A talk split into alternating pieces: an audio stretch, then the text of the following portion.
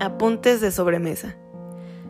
El trabajo de bocetaje del maestro Cantú no solo es glosa al margen de una prolífica carrera, también es digno de atención de la misma manera que cualquier obra terminada. Es en estas notas donde la fuerza del trazo puede apreciarse de mejor manera y en su crudeza advertirse el impulso creativo detrás de la mano que los trazó.